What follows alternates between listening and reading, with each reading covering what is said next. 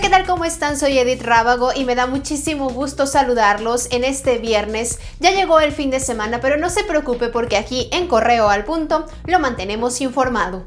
Esta mañana fue hallado en la presa Solís de Acámbaro el cuerpo del joven que se encontraba extraviado desde el pasado domingo.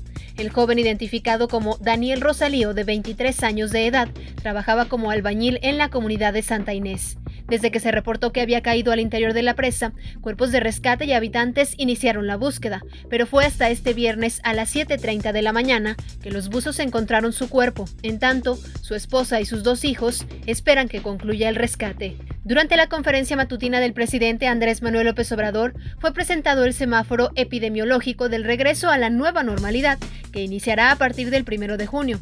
Salvo Zacatecas, todos los estados se mantienen en semáforo rojo, lo que indica alto riesgo de contagio. El subsecretario de Salud, Hugo López Gatel, detalló que la Secretaría de Salud presentará el mapa con la situación en la que se encuentran los estados y estos serán los responsables de establecer las aperturas de actividades que cumplan los criterios de medidas sanitarias.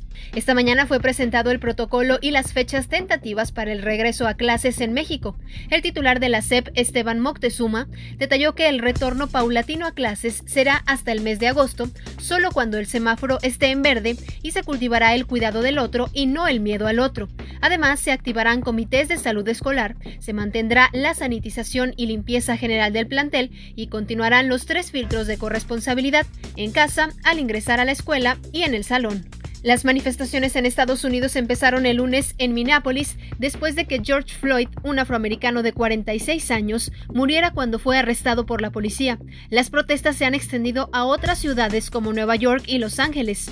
El gobernador de Minnesota ha declarado el estado de emergencia y la Guardia Nacional se ha desplegado en Minneapolis.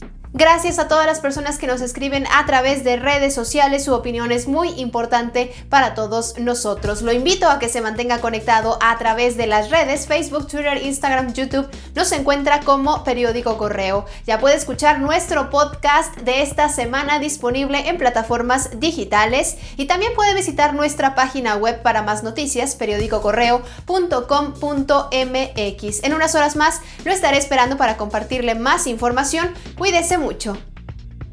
Hola, soy Domi Rangel Agreda.